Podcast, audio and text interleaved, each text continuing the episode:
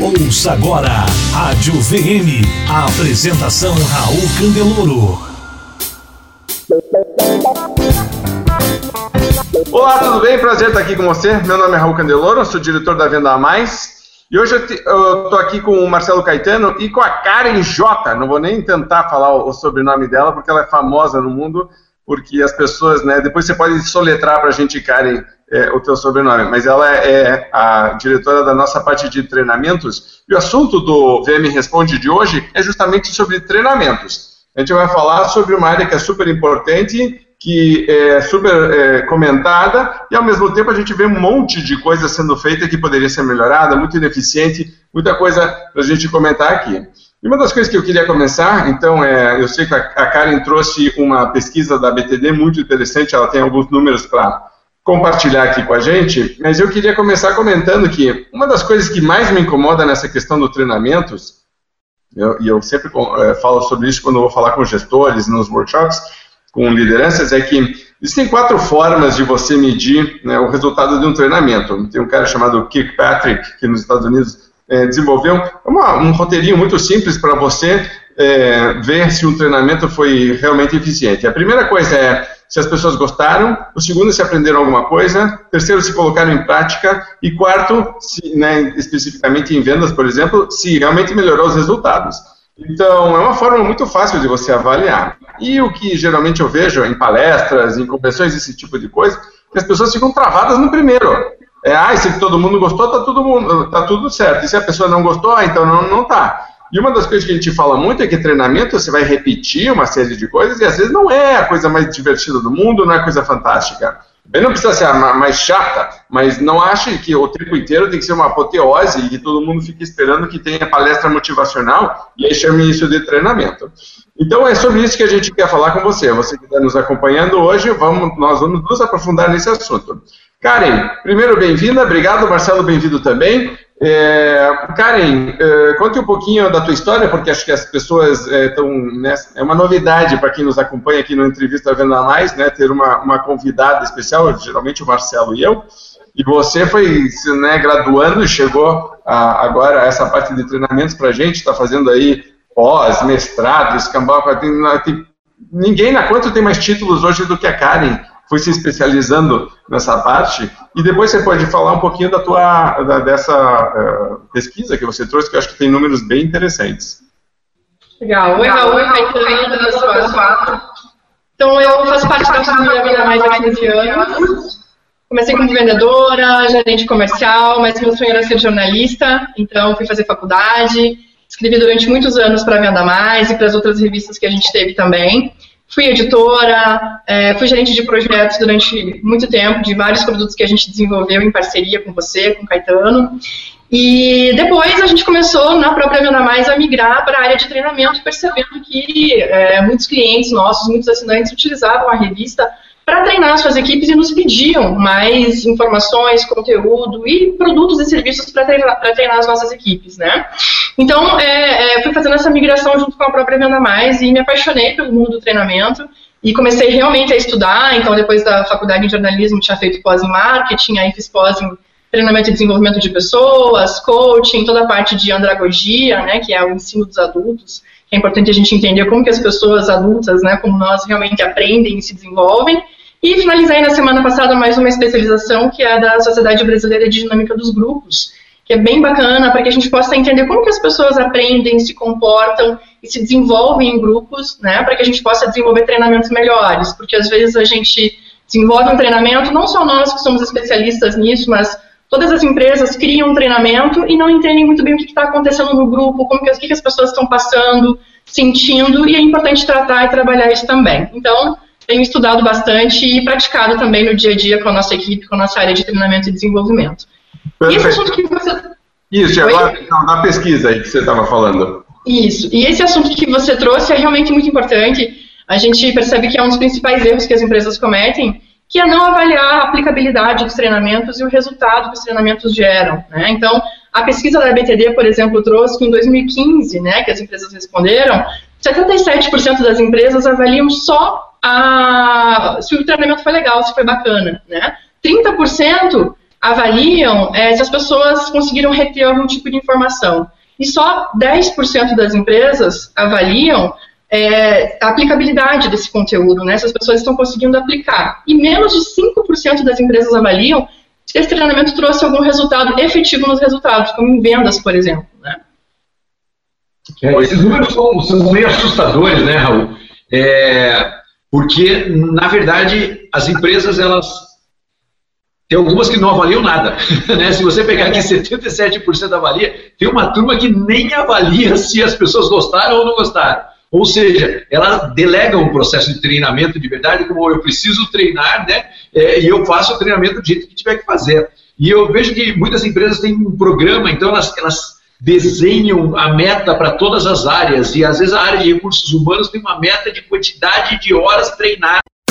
Você está ouvindo Rádio VM, um oferecimento. Revista Venda Mais, treinamento, consultoria e soluções para você e sua empresa vender mais e melhor. De cada funcionário que já é um belo ponto de partida. Mas a quantidade de horas treinadas não pode não significar absolutamente nada no resultado, na melhoria de desempenho da equipe, né? E quando eu vejo isso, eu falo, ah, legal, você quantas horas de treinamento? Todo mundo recebe 5 horas de treinamento. Eu falo, legal, vamos abrir isso daqui para ver o que, que tem abaixo dessas 5 horas de treinamento. Tem um buraco. Né? Porque a primeira coisa é quase bater uma meta. Eu bati meta, né? Mas você vendeu mix, você vendeu não sei o quê, você deu lucro, não deu lucro. Ninguém mede nada, mede só se passou pelas 5 horas de treinamento. Então, acho que essa pesquisa que a Karen está nos trazendo aqui, ela é super importante, porque, em primeiro lugar, tem 30% quase, 20, 23% não medem nada, absolutamente nada, treinamento, e tem uma grande parte que só mede se a pessoa gostou ou se não gostou. E o investimento em treinamento nas companhias, ele deveria ser maior, mas, acima de tudo, ele tem que ser, tem que ser melhor qualificado, né? Um momento de mercado difícil assim, as pessoas precisam investir e investir e medir o resultado com muita seriedade, porque qualquer centavo que você gasta e não mede se trouxe retorno para a empresa, é um dinheiro, de certa maneira, que você corre o risco de desperdiçar. Então, essa pesquisa ela diz isso e, e ela é bastante preocupante. É, se você parar para pensar, eu estou me lembrando de um especial que a gente fez, se eu não me engano, em 2014 sobre treinamento, que a gente fez uma pesquisa bem grande e eu não me lembro exatamente qual era o número, mas aproximadamente 50% das empresas nem treinava a equipe de vendas. Então você tem um universo de 50% que não treina e 50% que treina. Das que treinam, ninguém mede o resultado. Quer dizer, pare para pensar na, né, no, no, nesse ambiente que o, o vendedor tem, onde está pressionado por resultados, metade das empresas não está investindo no vendedor, quando investe, investe e depois não mede resultado. Aí você tem um cenário turbulento e eu aqui entre nós acho que o, isso até estimula e fortalece o tipo de, de, de, treinamento que acaba não dando resultado mesmo, porque se todos os treinamentos fossem mensurados, medidos e, e depois visto se foi colocado em prática, se tivesse um retorno, você ia ter um processo de aprimoramento do próprio mercado, que hoje ainda está um pouco solto isso, né? Karen? Exatamente. É, tanto que medir o resultado do treinamento não é só depois, né? Isso começa lá no começo do processo de desenvolvimento desse treinamento, né? Então, é, a empresa precisa definir como que ela vai medir esse treinamento quando ela estiver pensando nesse treinamento, pensando o que, que ela vai fazer, o que, que ela vai trabalhar, quais são os temas, definindo previamente já qual que é o indicador, né? Por exemplo, a empresa quer melhorar a prospecção, ou o mix, como o Caetano acabou de falar, ou quer diminuir a taxa de desconto. Isso tem que ser pensado já lá no começo, no, que, né, no entender desse processo do treinamento. É, uma das coisas que eu sempre digo é comece definindo antes de mais nada o que você quer melhorar, porque senão não tem lógica. Né? Essas coisas assim, eu quero treinar minha equipe. Ah, no que? A pessoa não, não diz exatamente no que. Aí você diz, é, assim vai ficar difícil. É, o, acho que treinamento deveria ser considerado um investimento e tem que calcular o retorno sobre o investimento. Porque quando eu estou parando a minha equipe, muitas vezes estou parando elas em horário comercial, em horário de trabalho, isso tem um custo de perda de faturamento naquele dia específico, né? Mas também tem a, a parte de contratação, de treinamento, de às vezes tem outras coisas envolvidas, a gente tira as pessoas da empresa, viaja, tem tudo de né, despesa de estadia. Se você parar para pensar, é um, é, um, é um treinamento considerável. E, e, uma das coisas que eu vejo é que as pessoas precisam de muita ajuda para entender a importância disso, porque senão as pessoas, né, é muito comum alguns líderes dizendo, ah, não vale a pena treinar na minha equipe, eu não, eu não sei se, né, se, se, se é uma coisa que dá retorno ou não dá retorno, e, e a, acabam estimulando de outro jeito. Eu, particularmente, acho que no mercado, por exemplo, recessivo, quando você começa a ter menos oportunidades de vendas, aí que a tua equipe tem que estar muito bem preparada para aproveitar melhor essa oportunidade, porque senão você é, é, piora só o processo, né? E outra coisa que eu vejo é que uma equipe treinada é uma equipe muito mais motivada, porque você está mostrando para a tua equipe que você acredita nela, que você desenvolve nela, né, que vocês estão juntos construindo isso. Então, Vamos falar um pouquinho é, sobre isso. Vamos, uh, eu sei que você tem uma metodologia, Karen, que quando, por exemplo, a gente vai com treinamentos numa empresa e diz, ok, nós vamos é, ajudá-los a desenvolver sua equipe. Como funciona um pouquinho esse processo? Aí o Marcelo pode comentar também por que, que a gente trabalha desse jeito. Bom, depois de acompanhar durante tanto tempo é, as empresas do Brasil inteiro com a Venda Mais, e pensar muito em treinamento, a gente desenvolveu essa metodologia, ela trabalha com quatro etapas, né? A gente costuma dizer que é muito importante entender, então, depois desenhar, depois compartilhar e depois sustentar. E o que, que significa cada uma dessas etapas, né? A primeira no entender é realmente é, entender o estado atual da empresa e qual é o estado desejado, que é basicamente a definição desse indicador que a gente estava falando. O que a gente quer melhorar, como a gente pode melhorar. Também é importante conhecer o perfil da equipe, as necessidades da equipe. Né? Muitas empresas cometem o erro de não envolver a equipe antes do treinamento. Que é perguntar para a equipe o que, que você precisa melhorar, quais são suas dificuldades, como que você gostaria de ser treinado. E muitas vezes a gente não, é, não isso não é respeitado. Então, a gente defende muito na nossa metodologia que isso seja bem é, é, respeitado, entendido. Né? Então, o perfil, a necessidade da equipe, a linguagem da equipe é super importante entender. É, às vezes até a idade da equipe interfere muito no tipo de treinamento que vai ser desenhado, né? Então, por exemplo, treinamentos para mais jovens, é muito bacana, por exemplo, inserir o próprio celular no treinamento, né? Que é o grande vilão aí de muitos treinamentos. Tem treinador que proíbe o celular na sala de treinamento. A gente não proíbe, né? Se for o caso, a gente mostra qual é a importância do celular dentro do, do, do treinamento, dentro do aprendizado das pessoas. Depois tem o desenhar, então é bem importante que as empresas pensem muito nisso, né, em criar uma metodologia de treinamento, um programa de treinamento, ou um treinamento que é, é, tenha um objetivo claro, que tenha um porquê, né, que explique o como, que desenhe não só a parte da teoria, mas que pense na, na forma de compartilhar isso, na forma de entregar isso depois para a equipe. E aí a gente entra justamente na terceira etapa, que é o compartilhar.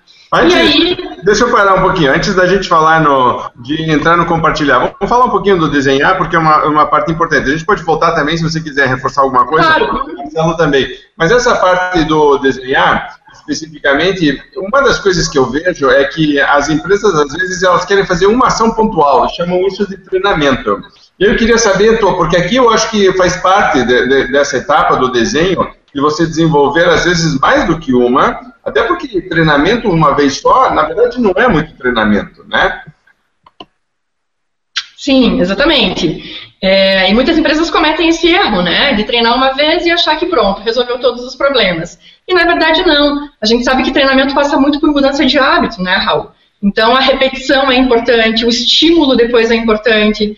É, e ter um programa continu, continuado com certeza ajuda muito mais do que ter uma ação pontual. Né? Então é isso que a gente defende no desenhar. E o desenhar é exatamente o momento de definir. Ah, então vão ser quantos treinamentos? Né? Quatro treinamentos de quatro horas, de oito horas, de quanto em quanto tempo? Um a cada semana, para que as equipes tenham, por exemplo, a oportunidade de ter o treinamento, praticar, fazer algum exercício, voltar depois, compartilhar como foi essa prática, e aí ter um novo aprendizado e assim por diante. Raul, é, acho que uma coisa super importante, esse final de semana eu estava reunido com vários líderes, né? E aí eu, eu, cheguei nos líderes e falei assim, qual é o principal problema seu? Ah, o principal problema é que a minha equipe não evolui. minha equipe não evolui. Eu falei, legal, então vamos pegar esse problema aqui e vamos começar a destrinchar. Líderes, três pontos que você quer que a sua equipe evolua. 15 minutos para os líderes pensarem em quais pontos eles querem que a equipe evolua. Porque eu falei, vamos pensar que nós vamos trabalhar três pontos até o final do ano. E aí alguns líderes falam, não, Caetano, mas não dá para trabalhar três pontos até o final do ano. Eu falo, meu amigo, se sua equipe evoluir em três pontos até o final do ano, você já, você já, nossa, você é o líder do ano. Vai sair capa da nossa revista porque evoluiu em três itens. Então o que eu vejo é que as pessoas elas não definem de verdade no que as, as pessoas têm que evoluir. Então ela sempre fala, você sabe, é, você recebe, é, faz muito, muitas reuniões antes das palestras, eu também faço, entrevistando os clientes, Eu acho assim, a palestra você até pode dar um overview, né? Acho que a palestra tem essa característica de sensibilizar em cima de vários assuntos, né? Sempre ter essa inquietação. Mas na hora do treinamento não pode ser tão, tão amplo assim. Você tem que ter um. Eu quero melhorar isso e é isso. E a partir do momento que você define que vai melhorar isso, você define que outros fatores não vão ser trabalhados nesse momento. Né? E tem que trabalhar isso com tranquilidade. É, uma das coisas que nos frustrou muito no começo na consultoria é que a gente chegava nas empresas e começava a dar treinamento para a equipe comercial. E aí no terceiro treinamento a equipe falava, pô, mas vocês estão repetindo demais. Aí treinamento é repetição. Treinamento é você fazer a mesma coisa 20 vezes até que você faça da melhor maneira possível. E quanto melhor você está, mais você tem que treinar repetidamente. E as pessoas não queriam isso, elas queriam, ah, agora vamos falar de outro assunto. Eu falo, mas não melhoramos o primeiro assunto, o indicador de performance não melhorou de verdade. Então o que eu vejo aqui, o que eu quero treinar e do que eu não vou falar nesse momento. Porque não dá para tentar melhorar tudo ao mesmo tempo. E eu acho que esse processo que a Karen falou do entender passa muito pelo líder, sabe? Do líder falar bem assim, pô, é isso então, né? É isso aqui que vai fazer uma diferença grande na minha venda. E eu vou trabalhar em cima disso daqui, o restante eu, eu deixo para um segundo momento. Eu acho que essa priorização ela é extremamente importante e, e, os líderes têm uma dificuldade muito grande com isso. Eles não sabem exatamente no que, que a equipe precisa melhorar, né? ou eles não analisam isso muito profundamente. É, eu acho que isso tem a ver até com uma coisa que a gente tem falado bastante naquela linha dos quatro pilares da, da as quatro disciplinas da execução lá do Covey, e tem uma coisa que eles chamam de alavanca, né? Tem uma atividade prioritária que quando você mexe naquela e melhora aquela, o resultado acaba aparecendo, né? Aquela é o mais importante de tudo. Agora, essa é uma discussão muito importante que as pessoas, a maior parte das pessoas não está acostumada a ter, né? Porque elas pegam, por exemplo, coisas como, ah, temos, né, minha equipe precisa prospectar, por exemplo. A Natasha, que está nos acompanhando aqui em, em off, ela estava me colocando aqui que o número, item número um de treinamento que apareceu na pesquisa sobre o treinamento com os assinantes da Venda Mais foi 76% das pessoas falaram que a equipe precisa ser treinada em negociação. E uma das coisas que a gente defende nos passos da venda é que não existe negociação se você fazer um, um levantamento de necessidade correta nem uma proposta de valor, certo? Então, é, se você tem um problema aqui, isso aqui na verdade é sintoma de algo anterior disso e pode ter começado na prospecção, depois ido para abordagem. As pessoas não fazem essa avaliação mais criteriosa, mais analítica, dizer qual que é a alavanca. Elas simplesmente querem um treinamento de forma genérica e aí se frustram, porque é difícil realmente você conseguir os resultados que se espera sem ser mais pontual. Exatamente. É, muito bem. Ok, Karen, falando um pouquinho de desenhar, então, eu queria é, continuar na linha do desenhar. Uma das coisas que eu sempre falei é que quando a gente desenha um treinamento, meio que tem que desenhar também uma campanha de vendas, entre aspas, de fazer com que as pessoas digam, uhul, vai ter treinamento, queremos participar, olha que bom, e não que digam, ai, que saco, eu tenho que participar, né, tipo, aquelas coisas das pessoas dizendo, oh, puxa vida, eu tenho que fui obrigado a fazer um treinamento, você parar para pensar que é absurdo isso, ter isso, mas dá para entender se né, o treinamento ou é chato ou é inútil, realmente as pessoas vão querer boicotar, Está todo mundo muito ocupado na sua vida. Mas então, ao mesmo tempo que a gente está desenhando o que a gente vai treinar, em paralelo tem uma questão de comunicação. Você podia falar um pouquinho sobre isso, de como vender para a equipe a ideia do treinamento? Claro, Raul, isso, claro, tem a campanha, depois o treinamento que é super importante, mas começa antes, né? Começa com o próprio convite para o treinamento. A gente vê, por exemplo, empresas organizando treinamento que, inclusive, pode ser muito bacana, muito legal, divertido, importante, com assuntos interessantes para a equipe, mas que a equipe recebe dois dias antes um e-mail com falando né, da obrigatoriedade de comparecer num treinamento que vai acontecer, sem estimular as pessoas a quererem realmente participar, sem mostrar para as pessoas o que elas vão ganhar participando desse treinamento, sem criar esse ambiente para o treinamento, sem preparar esse ambiente para o treinamento. Então, a gente percebe que os melhores treinamentos começam com um bom convite, inclusive. Um convite que estimule, né? Um teasers, por exemplo, falando sobre questões que vão acontecer, cartoons, enfim, é importante inovar um pouco nessa comunicação antes mesmo do, do treinamento, né? E depois do treinamento, é, na verdade, durante o treinamento a gente já pode começar com atividades, exercícios que levem para a prática e que já se saia do treinamento com uma campanha lançada, por exemplo, né? Porque, de novo, o treinamento passa muito por hábito e a gente sabe que precisa de uma deixa, de um estímulo para as pessoas quererem realmente é, é, praticar. E isso, a campanha ajuda muito, Porque é importante é, lembrar diariamente a equipe do que foi treinado. Por isso que é tão importante o papel do líder, do gestor nesse ponto, né? Porque se o treinamento aconteceu e depois ninguém mais fala sobre isso, é óbvio que vai esquecer. Por isso que precisa de repetição, né? E a repetição ela precisa acontecer de várias formas. É através de uma campanha é, é de vendas que tem um prêmio no final, um incentivo. É através de e-mails com dicas, com técnicas, com histórias é através do compartilhamento das boas práticas, né? Então, aproveitar aqueles promotores do treinamento, que são as pessoas que têm mais facilidade para aprender algo e já fazer e já praticar, aproveitar essa experiência delas e fazer com que elas compartilhem com o restante é, da equipe. Outra coisa que a gente fala muito nos, com os nossos clientes é a importância dos líderes é, conversarem sobre o tema do treinamento depois do treinamento com as suas equipes. Como que faz isso? Muito simples, né? O que é a coisa mais comum em vendas? os vendedores pedirem para o gerente liberar um desconto, né, por exemplo. Então, ok, o gerente pode até analisar a possibilidade de liberar um desconto, mas por que não antes perguntar, mas escuta, é, que perguntas você fez para o seu cliente? O que, que, você descobriu sobre ele hoje? É, o que, que mudou no pedido dessa vez em relação ao pedido anterior? Enfim, perguntas que vão mostrar se o vendedor está usando ou não aquilo que foi treinado. É, você sabe que, vou pegar esse, posso falar aqui, é, esse, esse, gancho da, da é extremamente importante. Então, o envolvimento do líder no processo de treinamento. Né? O líder não pode se omitir de jeito nenhum nesse momento do treinamento. Sabe que é, eu, eu, fico muito eu, eu, fico muito triste quando eu vou numa empresa para fazer uma palestra e o líder não está lá presente. Aí eu falo, meu, você está querendo convencer para sua equipe que é importante esse momento e nesse momento você não está aqui junto com a gente. Né? Você quer convencer que esse momento é importante, mas você sai para atender o celular da sala e pede para a equipe não fazer o celular. Né? Peter Senge, na, na quinta disciplina, é, um livro que eu adoro dele, ele fala, cara, você não consegue pedir para sua equipe fazer o que você não faz. É, você não consegue pedir para a sua equipe ter a atitude que você não tem. Então, acho que esse envolvimento do líder com o processo de treinamento, ele é fundamental. Né? É, me preocupa também quando a gente vai fazer qualquer treinamento, quando eu vejo a Karen muito envolvida com o pessoal do RH, que é super importante no treinamento, mas o líder comercial tem que estar ali junto, né? porque é o time dele. Então, é, é, é, é de uma importância ímpar esse envolvimento do líder, até para que ele consiga fazer isso que a Karen falou, que é na hora que acontece o problema, ele vai falar, pô, vou questionar isso daqui. Então, isso é, é super importante.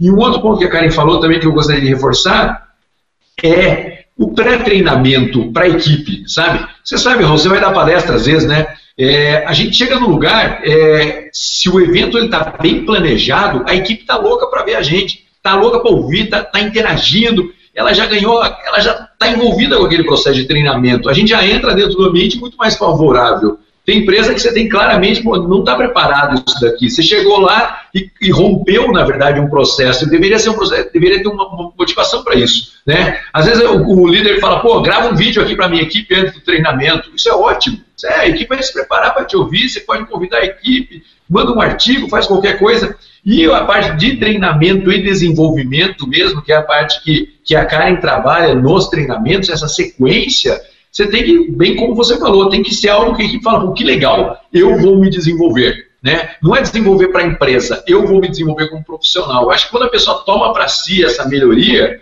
ela é extremamente importante. Então, acho que essa coisa do cara não olhar e falar, eu estou sendo treinado para a empresa. Isso é difícil você ser treinado para a empresa. Outra coisa é falar, eu tô, você está sendo treinado para que você seja um profissional melhor. E nesse momento você será um profissional melhor na empresa que você trabalha. Mas se um dia você não estiver mais aqui, você vai ser um profissional melhor, mais valorizado no mercado. Eu acho que a empresa que consegue focar no, no, no ser humano ali, no profissional que está trabalhando, ela consegue ter um resultado muito melhor do que o treinamento, que é assim, ó, esse treinamento é, é, é para nós. Você tem que vender mais, você tem que dar mais resultado. Não, você tem que ser um vendedor melhor. Porque se você for um vendedor melhor, você trará mais resultado para a empresa. Então, acho que respeitar esse caminho é super importante também. Tá. Eu queria fazer alguns comentários sobre isso antes da gente ir para a parte de compartilhamento e queria que vocês é, dissessem o que vocês acham sobre isso. Mas a primeira coisa que eu vejo é, quando o, o Marcelo falou do Peter Senge, e a gente vai falar de uma Learning Organization, por exemplo, a minha pergunta aqui seria: será que a gente realmente tem empresas que estão focadas em aprender?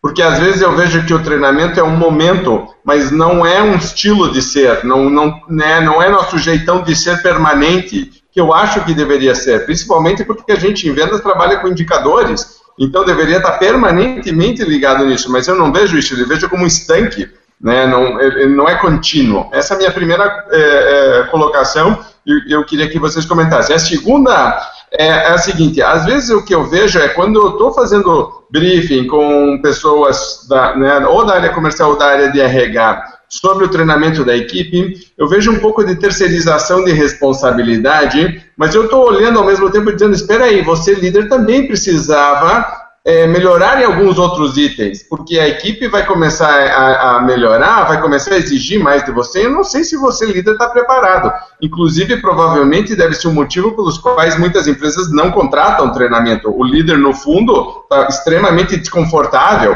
ou acha que ele ou ela deveria ter a responsabilidade, e aí sabe que não consegue, aí então prefere se isolar. Então, eu queria que vocês comentassem sobre isso. Primeiro, a questão de se o, o, a, a, questão da gente aprender é, é um contínuo ou se realmente hoje parece estar né, em compartimentos. E a segunda questão é da questão do líder, ele se desenvolver também, e como isso fica mais ou menos evidente durante treinamentos que não são para o líder, são para a equipe, mas acaba às vezes aparecendo é, pontos de melhoria para o líder. Bom, sobre esse segundo ponto, é, para a gente é um fator sem negociação. Assim, sempre que a gente está é, desenvolvendo um projeto dentro de alguma empresa dos nossos clientes, a gente é, é, combina um acordo nosso com o líder de que ele precisa participar do treinamento, porque eu até tenho uma frase que eu sempre costumo dizer: o dia mais importante do treinamento é o dia seguinte. Não é necessariamente nem o dia do treinamento. O treinamento pode ser lindo, maravilhoso, divertido, incrível. Se as pessoas efetivamente não praticarem no dia seguinte, não usarem, não adiantou nada, né? É, então é muito importante que o líder entenda essa responsabilidade e vai depender realmente muito dele, né? No dia seguinte, sendo é, ele tendo dado treinamento, tendo contratado uma empresa terceirizada, o dia seguinte vai depender muito dele, porque é, é, exatamente o que você falou, né? Uma continuidade, não é só o treinamento, precisa do processo, precisa estar focado realmente na, na questão do aprendizado contínuo diariamente. Então a gente sempre combina isso com o líder. Ele precisa participar e precisa não só participar, mas pensar em quais ferramentas,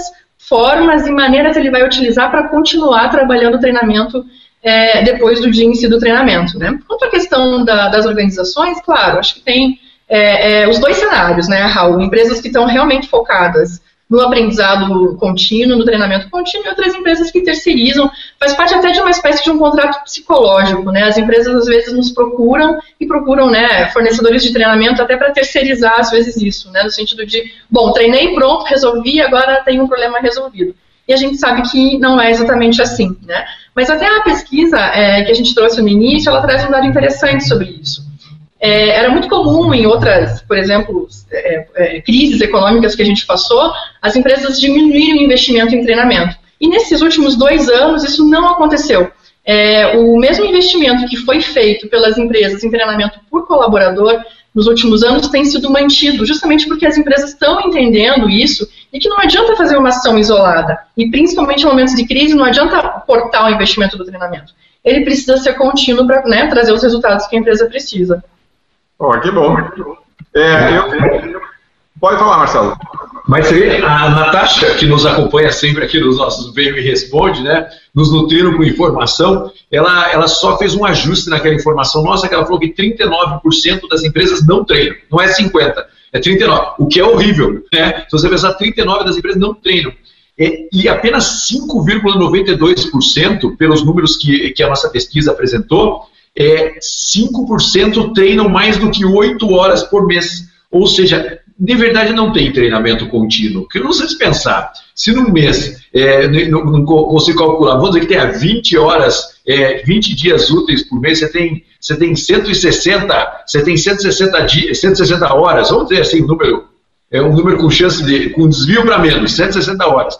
É, você não treina nem 8 horas, quer dizer, é, o seu treinamento é, é muito pequeno, né? E aí, você está falando em 8 horas, você vai descobrir que é, uma grande parte não treina em 4 horas por mês. Então veja que a pessoa faz uma ação e ela não treina 4 horas para melhorar aquela ação que ele faz. Então, na verdade, não tem treinamento, né, Raul? Se você pegar no nível esportivo, por exemplo, né, as pessoas treinam 10 horas por dia, elas treinam 8 horas por dia, elas treinam 5 horas por dia. Então, assim, se pegar que 5,92% das empresas treinam 8 horas por mês, Né? É, você pode falar, ah, mas eu não estou perdendo oito horas, eu estou investindo para a minha equipe desenvolver. Então, acho que as empresas, é, de verdade, pouquíssimas empresas veem o investimento em treinamento de verdade como um diferencial competitivo. É, eu, eu, posso dizer, a Karen tem muito, muito melhor conhecimento dessas empresas, porque as empresas que nos procuram para treinamento, elas estão muito preocupadas com isso, então ela conhece mais, mas eu, eu acho que sim, você falou uma coisa que é verdade. É um momento o treinamento, não é uma cultura o treinamento. É, se o treinamento fosse uma cultura, muito mais empresas, é, para 95% das empresas que nós entrevistamos, o treinamento não é uma cultura, é um fato isolado. Né? Treinamento ser uma cultura é outra história, é você pensar em como que você vai treinar, o que você vai treinar, está envolvido de verdade nesse processo. Porque uma coisa que a gente acredita muito é assim, ó, o líder tem que desenvolver pessoas. Se o líder não está desenvolvendo pessoas, ele está fazendo o quê? é, é, tá fazendo o quê? Ele, ah, legal, tá pensando na estratégia. Pô, se ele estiver pensando na estratégia, tá ótimo. O problema é que às vezes ele não está desenvolvendo pessoas porque ele está afundado lá na operação dele. Né? É louvável, todo mundo quer que se esforce, mas o líder tem que treinar, controlar, cobrar e motivar o cara. É, se ele não treina, ele tem que cobrar muito, ele tem que, tem que fazer de mais pressão para a equipe ter resultado. Então a base é treinamento. Então, o líder deveria, se a gente pensar de uma maneira, você trabalha muito isso nos seus treinamentos, eu também trabalho, porque a gente acredita muito nisso. O líder tinha que investir muito mais tempo treinando, né? Isso deveria ser a rotina do líder, isso deveria ser a preocupação do líder. É como um líder esportivo, o cara que é o, que é o, eu sou o mentor de um esportista, eu vou passar o tempo inteiro não preocupado se ele corre bem, eu vou preocupado se ele treina bem para correr bem. E eu vejo que o líder na área comercial, ele está muito mais preocupado se o cara vende bem do que como treinar essa pessoa para que ela consiga vender melhor. E a partir do momento que você tem esse enfoque, que você começa a dar esse foco de verdade, você vai ver que vai abrir um universo de desenvolvimento de equipe. E esse universo ele é espetacular, porque se você treina bastante, se você treina bem, claro, a estratégia está correta, seu resultado vai acontecer. Não é o contrário. Né? Eu vejo que as pessoas ficam olhando lá para o resultado e esquecem como é que elas chegam nesse resultado. E o treinamento é o, é o melhor caminho e acho que é até o único caminho para chegar nisso. É, quando eu estava conversando com o Vilena no Gigantes das Vendas, ele estava falando justamente sobre isso, que ele sentia essa dificuldade. E eu, eu, outro dia, por exemplo, participei de um evento grande eh, no Brasil, onde a gente estava com oito, acho que oito ou nove palestrantes, e acabou, acaba sendo sempre um grande show, é uma apoteose, as pessoas querem ser é, aplaudidas em pé no final, e eu falei, puxa vida, eu já não acho que mais esse indicador de performance está certo para esse momento. Não é isso. Eu quero que a pessoa me encontre dali a três meses e diga, sabe aquela dica que você me deu? Eu coloquei em prática, vendi mais e melhorei minha vida. Essa é uma, é para mim uma informação, né, uma missão muito mais relevante do que simplesmente fazer esse, esse oba, oba, oba. Porque o que acontece é que se eu não tenho a cultura do treinamento, e o treinamento é um episódio isolado, aquele episódio isolado recebe uma carga muito grande, uma pressão muito grande, porque a gente só vai ter ele. Né? Então, ó, aquilo tem que ser fantástico, excepcional. Outro dia eu estava falando com o pessoal também no interior de São Paulo, que estavam contando que vai abrir um resort novo e que o resort se não me engano, 45 dias antes já estava com todos os funcionários contratados, muitos deles se mudaram para o hotel, alguns deles receberam familiares no hotel para atender os familiares, queriam começar a fazer né, já uma prática do dia a dia com os familiares, pra, e o hotel estava investindo em luz, telefone, água, comida de todos os funcionários, está fechado, ele não está não tá aberto para o público ainda, ele só está treinando a equipe para capacitar. Eu vejo isso muito interessante, porque outra coisa que a gente fala muito em vendas é que o vendedor entra e qual que é o período que ele recebe para realmente né, de capacitação para começar a atuar? É, é, é, coitado, é, ele recebe uma tabela de preços, basicamente ele diz, e, né, já recebe meta de vendas, esse processo de, de não sei nem como chamar, mas é, nos Estados Unidos chamam de onboarding, né, que é quando você sobe num barco, assim, você tem né, aqueles primeiros 90 dias, a gente já até gravou, acho que, é, vídeos sobre isso, mas a parte de treinamento fica evidente nessa hora, né? Uma empresa que é séria em relação a treinamento, quando entra um funcionário novo, a principal é, é, preocupação é vamos treinar esta pessoa. E a, a, maior parte das empresas diz não. Como é que eu acelero o processo para colocá-lo em prática? Né? Aí você vê que realmente tem né, uma dicotomia. Bom, se a gente não tiver é, mais nada para comentar sobre isso, a gente pode evoluir para a parte de compartilhar, que agora é o treinamento em si. Karen, quer, quer falar um pouquinho sobre o compartilhar? É, o compartilhar é efetivamente o treinamento em si. Né? A gente já falou um pouco sobre isso, mas basicamente é importante pensar nesse momento, né? É, de como fazer isso, quais são as metodologias mais adequadas, se é uma dinâmica, se é um jogo. Os jogos estão super é, sendo é, na moda, né, sendo bastante utilizados ultimamente, porque é uma maneira lúdica, envolvente, né, das pessoas fazerem algo que ao mesmo tempo é divertido, mas que traz a vivência e que ajuda no aprendizado, né? Então a gente acredita que sim, os treinamentos podem e devem ser divertidos, devem ser momentos gostosos, né? Então na hora do compartilhar é bem importante cuidar com a linguagem, né? A gente fala muito é, da importância de ir para a prática do dia a dia dos vendedores, né? Muitas vezes a empresa vai treinar, vai falar de um assunto e fica falando de como outras empresas, outros mercados fazem. E a gente sabe, né, Raul, que uma das principais resistências na hora de um treinamento ou de uma palestra é aquela tal frase, né? Ah, isso no meu não, comigo não funciona. No meu setor é diferente, ao meu mercado não vai funcionar essa técnica aí que vocês estão falando. Então, quanto mais o treinamento ele falar da realidade do vendedor, do dia a dia dele, com cases que ele realmente vivencia, mais fácil ele vai, ele vai é, é, se dedicar a esse treinamento, vai querer participar, vai entender e vai conseguir fazer essa relação né, com a técnica que está sendo ensinada no dia a dia dele. Então a gente precisa é, aproximar na hora de compartilhar as técnicas, o conteúdo, a teoria do treinamento com a realidade, com a vida do vendedor. Esse é um dos principais pontos que eu acredito. É, eu aí acho que tem muito da nossa formação de coaching, né? Quando eu comecei a falar de método socrático, já acho que faz uns 4 ou 5 anos que a gente começou a ver isso. E aí um termo que eu gosto muito é o da inteligência. Então você pega a inteligência do grupo que é externa a mim, né? Mas o grupo tem a, sua experiência de vida, as suas histórias, né?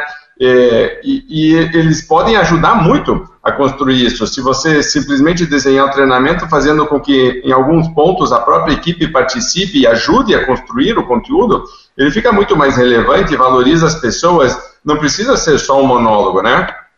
Perfeito. O grupo é muito sábio, né, Raul? Sempre digo isso.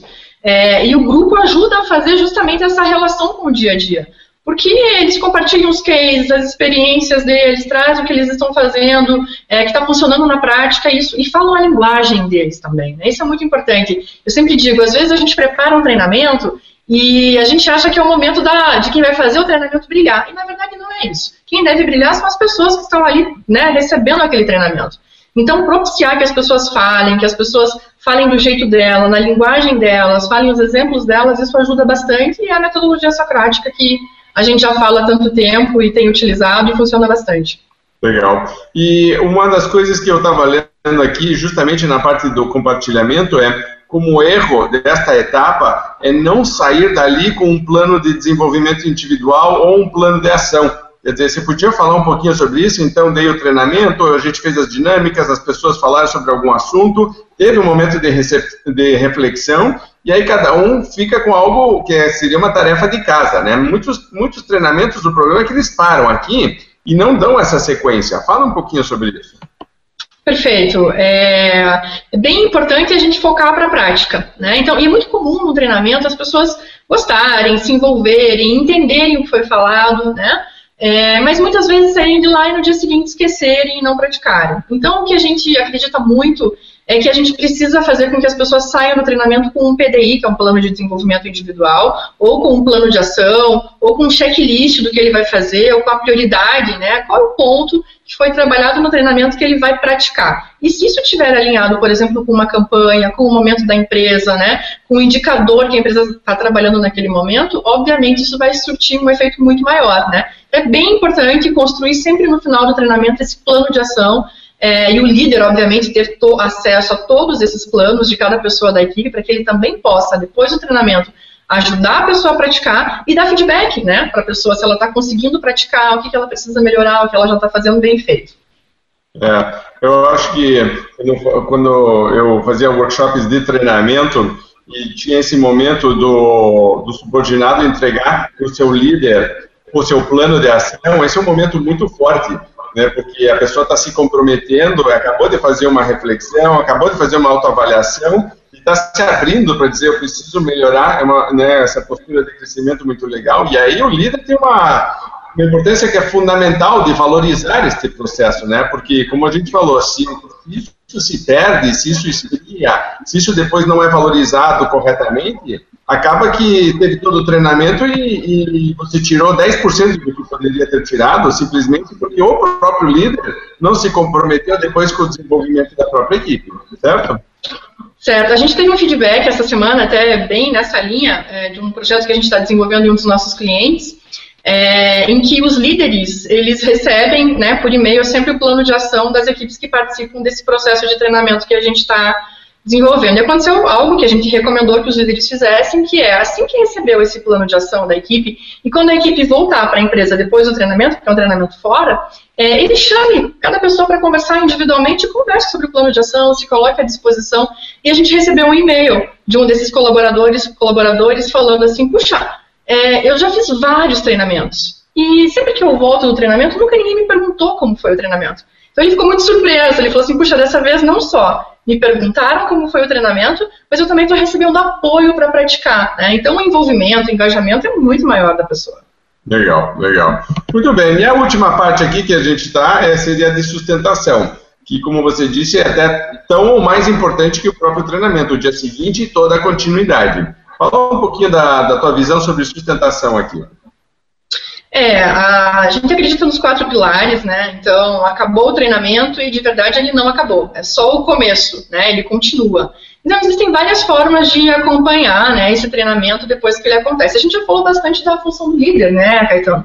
Desse papel dele acompanhar, dele dar feedback, das campanhas que podem ser feitas, né? Mas tem algo que também pode ser feito, que é a própria reavaliação né, é, da, da, da, aplicabilidade do conteúdo ou da retenção do conteúdo é, depois do treinamento. A gente costuma fazer nos nossos projetos, um mês depois do treinamento, uma nova avaliação, três meses depois, uma nova avaliação e seis meses depois, uma nova avaliação. É, tanto da aplicabilidade, então, usando cases, por exemplo, né, a gente tem lá uma empresa que vende carros, por exemplo, e aí a gente treinou o levantamento de necessidades. Então, a gente constrói um case é, é, de um cliente que tem o perfil dessa empresa, né, normal, comum, e pergunta para ele quais perguntas você faria, por exemplo, para entender a necessidade desse cliente que tem esse perfil. Três meses depois, seis meses depois. E aí a gente pode avaliar o quanto a pessoa está realmente praticando, lembra do que foi treinado, né? É, e outra forma de fazer essa autoavaliação, essa reavaliação também é perguntando para as próprias pessoas, né? Então, por exemplo, no que elas treinaram, quanto melhorou depois de um mês, depois de três meses, depois de seis meses? Essa é uma forma bem interessante de fazer também essa etapa da sustentação. Muito bem, muito bem. Uma das coisas que eu acho que é super importante aqui, inclusive, é fazer um, um processo de um loop de feedback de volta para dizer, ok, fizemos isso, fizemos isso, o que aconteceu, e aí geralmente o que acontece são melhores práticas, eu chamo assim, né? São casos dentro da equipe de pessoas que começaram a ter resultados muito, muito bons e que quando você pode pegar e valorizar esses casos para né, mostrar, é quase como se fosse um antes e depois. O pessoal usa muito isso em propaganda, né? Eu era assim e fiquei assim. Eu gosto muito disso. Eu acho que tem que valorizar isso porque você poderia quase que criar um manual de melhores práticas dentro de cada empresa, dizendo como lidar com cada situação e com o passar do tempo ir aprimorando isso. Né? É, esse material acho que é muito rico. Muito rico. A gente tem um outro projeto que, num programa de treinamento, a gente criou uma comunidade fechada no Facebook. E então, depois do treinamento, as pessoas começaram a ir na comunidade e compartilhar o que, que elas estavam fazendo, quais resultados elas estavam obtendo. É, e começou uma troca muito interessante entre os participantes do treinamento, porque eles começaram a postar conteúdos complementares, dicas, sugestões. Então, por exemplo, olha, testei a técnica que funcionou, ou não, tive que reformular, tive que fazer de uma outra forma. Isso tudo faz com que o treinamento ele continue vivo na memória das pessoas, na aplicabilidade das pessoas, na empresa, né, no dia a dia. É, é. E uma das, por exemplo, outro dia eu estava com um dos alunos do JEC e no módulo de lucratividade eles têm que fazer com que a equipe venda sem desconto. Esse aluno especificamente é uma multinacional, é uma empresa grande, então tem escritórios em outras, é, outros países da América Latina, ela é brasileira, mas ela fatura acima do bilhão. E aí o diretor me mandou um e-mail dizendo, Raul, não consigo fazer é, desconto zero com a minha equipe. Mas é, eu posso diminuir o meu desconto médio em meio por cento. Isso vale para esta campanha, né? Porque o pessoal tem que apresentar o trabalho. E eu falei, vamos calcular aqui, meio por cento de 1,2 bilhões dá, 60 milhões de desconto a menos dado. Eu acho que tá bom esse número, eu falei, né? Do, tipo, tem meses que eu não ganho 60 milhões, eu não sei você que está nos assistindo, você, Karen e Marcelo aí, que ganham bem também, mas eu tenho meses aí que, pô, para ganhar 60 milhões, né? É, é, é, veja, e aí, e aí ele falou, bom, mas eu vou ter que treinar minha equipe, vou ter que fazer uma campanha. Eu falei, perfeito, exatamente esse é o processo. E aí começou, então, definindo o indicador, começou aí, é, aí o processo de montou campanha, montou treinamento, e no final ele conseguiu escrever um testemunhal para a gente, dentro da, da, da equipe tinha gente que até tinha melhorado um pouquinho mais do que isso. Quando você vê acontecendo isso, você vê que a própria equipe até fica mais engajada, ela quer participar, né? Porque eles estão entendendo isso, então está alinhado com a estratégia da empresa, está alinhado com o posicionamento dela que não era vender preço baixo, está alinhado com o desenvolvimento, o crescimento da, da, própria equipe de vendas, e aí você começa a ver, aí sim eu acho que começa a ficar um pouquinho mais cultura e menos é, é, né, aquela coisa estanque de momento de treinamento, porque as pessoas dizem, opa, gostei disso, quero mais. Né? E aí você começa um processo melhor de aprendizagem. Muito bem, a gente está aqui com, com o nosso tempo já quase dando, a gente gosta de manter é, no máximo em uma hora de, de programa, e eu queria então, para terminar, que vocês é, finalizassem com alguns comentários, dicas, recomendações para quem está aqui nos assistindo, interessado em saber como desenvolver essa cultura de treinamento e de crescimento dentro da empresa. Tá. Antes da Karen encerrar, já que ela é nossa convidada de hoje, né? Eu vou deixar ela, ela, ela falar por último, é, mas eu vou dizer assim: deve ter muito líder nos ouvindo e falando o seguinte, cara, do jeito que vocês estão falando, eu vou passar meu tempo inteiro preocupado em treinamento, né? Porque o Raul falou, a Karen falou em pré-treinamento, em desenvolver, em achar um indicador, Aí ele vai, deve participar do treinamento junto com a equipe, a equipe entrega um feedback, você falou, ele tem que dar o feedback para a equipe, ele tem que acompanhar o resultado. É, tem líder falando assim, meu, vocês acham que eu só faço isso na minha vida, né? Vocês acham que eu só, eu só faço treinamento que vocês estão pensando, né? Vocês estão sendo muito teóricos. E eu vou dizer uma coisa que eu falo com frequência para líder. É, enquanto você não está fazendo isso, você está corrigindo os problemas da sua equipe que está mal treinada. Enquanto você tá, não está fazendo isso, você está corrigindo as negociações que sua equipe não consegue fazer com o cliente. Enquanto você está fazendo isso, a sua equipe está lá fora do mercado te demandando porque ela não sabe o que fazer, porque ela não está treinada. É muito melhor fazer isso, pô. Para de achar que a sua função como líder é ficar pagiando a equipe. Para de achar que a sua função como líder é ficar só atendendo clientes. A sua função com a sua equipe é fazer a sua equipe desenvolver. Porque quanto mais ela desenvolve, menos ela vai te dar trabalho. Pô. Então, para de ficar olhando para isso, como isso não é mais uma coisa da sua vida. Essa é a sua vida. A sua vida é desenvolver pessoas de verdade. Então, pare de olhar e falar, pô, não tenho tempo para isso. E comece a ter tempo para isso e você não vai precisar de tempo mais para outras coisas, para corrigir tanto sua equipe, é, para tentar vender nos últimos dias do mês porque sua equipe não bateu a meta. A sua função é dar suporte, orientar a sua equipe, reforçar a estratégia, missão, visão, tudo isso está dentro do processo de treinamento. Né? Então, a sua posição no jogo é essa. Repense de verdade a sua posição. É, algumas vezes não adianta só você aprimorar, é você parar e falar assim, eu tenho um ponto de inflexão aqui. Se eu quiser chegar com uma equipe que tem alto desempenho de verdade, eu estou na posição errada. Né? Eu não posso estar no jogo lá de futebol de centroavante, tem líder que é centroavante, que fica fazendo gol. Você é um líder que tem que ensinar a sua equipe a treinar para que ela faça gol. Você não pode ficar na defesa para a bola não entrar, você tem que ficar lá e treinando sua equipe a defender bem, ou colocando pessoas que conseguem fazer isso bem. É, então, é, saia do jogo, vá para a posição do técnico de verdade do seu time. Não estou dizendo que você não precisa ir visitar clientes, você, mas isso é uma pequena parte do seu trabalho. A grande parte deve ser como é que eu faço essas. Às vezes tem 100 pessoas trabalhando abaixo do líder. Por mais que esse líder se esforce, ele não vai trazer mais resultado do que essas 100 pessoas juntos. Se você tem 10 pessoas trabalhando com você, você não vai trazer mais resultado dessas 10 pessoas. Você tem que fazer essas 10 pessoas trabalharem com você. Senão você vai líder coisa nenhuma. Senão é o cara que consegue resultado a qualquer custo. E não dá mais para fazer a qualquer custo. Até porque o custo vai ser alto, pessoal, profissional, de qualquer jeito. É, hoje você tem que ser um campeão em desenvolver pessoas para que elas trabalhem para você. Então foque de verdade e olhe, se você está na posição errada no jogo, é hora de você repensar e ir para a posição correta. Ó, oh, Karen, depois dessa defesa apaixonada, quero ver o que, que você. agora, agora. Marcelo. Enrascada, hein? Bem, assim, Mas, eu, eu vou reforçar exatamente isso que você falou, concordo plenamente. É, e é bem interessante de, de, de, ver que nos nossos clientes, né, o que a gente tem acompanhado no Brasil inteiro, esses líderes que ajudam a equipe, que treinam a equipe, que é, desenvolvem a equipe, são normalmente os mais respeitados, os mais admirados, né, os mais seguidos, os que conseguem o maior é, nível de comprometimento, de engajamento da equipe. Né? Então, invista esse tempo realmente nessa formação, nesse desenvolvimento da equipe, né, para que você possa passar mais tempo é, pensando em estratégia, não resolvendo os pepinos aí no dia a dia, consertando os problemas, né? E um, um último ponto é a conexão, Raul. É, é, importante treinar, mas é importante que tenha uma conexão com o dia a dia, é importante que seja conectado com a cultura, com os indicadores, com a meta, com o que a empresa realmente está buscando e, e querendo alcançar. Né? Não adianta fazer ações isoladas, porque elas não somam, elas atrapalham, e dar sinais claros, né? e, dar, e dar sinais errados para a equipe. Então, o líder ele tem essa, essa missão também de dar sinais mais claros para a equipe. E o treinamento é uma excelente forma de mostrar o que ele realmente está esperando que a equipe faça, entregue e desempenhe. Perfeito, muito bem, muito bem.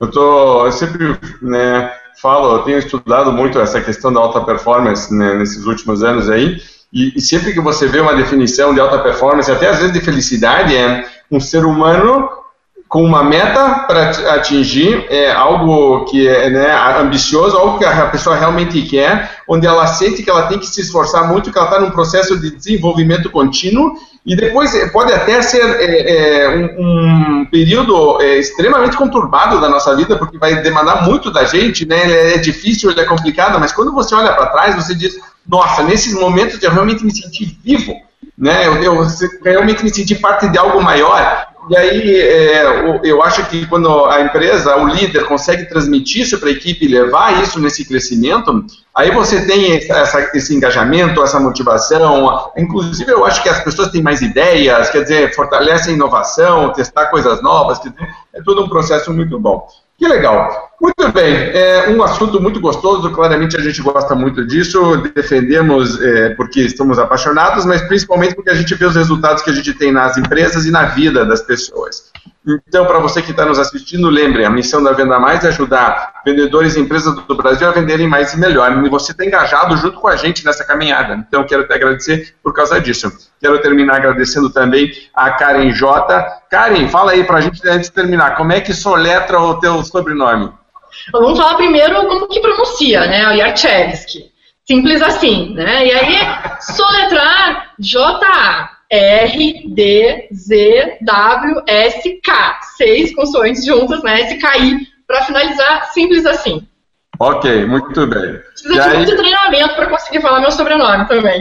Olha aí, podemos fazer é, treinamento e campanha, né, para aprender para quem conseguir. Muito bem. Então, agradecer a Karen J aqui, eh, Marcelo também, Natasha que está em off nos acompanhando, você que está aqui junto com a gente, eh, grande abraço, obrigado, boas vendas e até a próxima.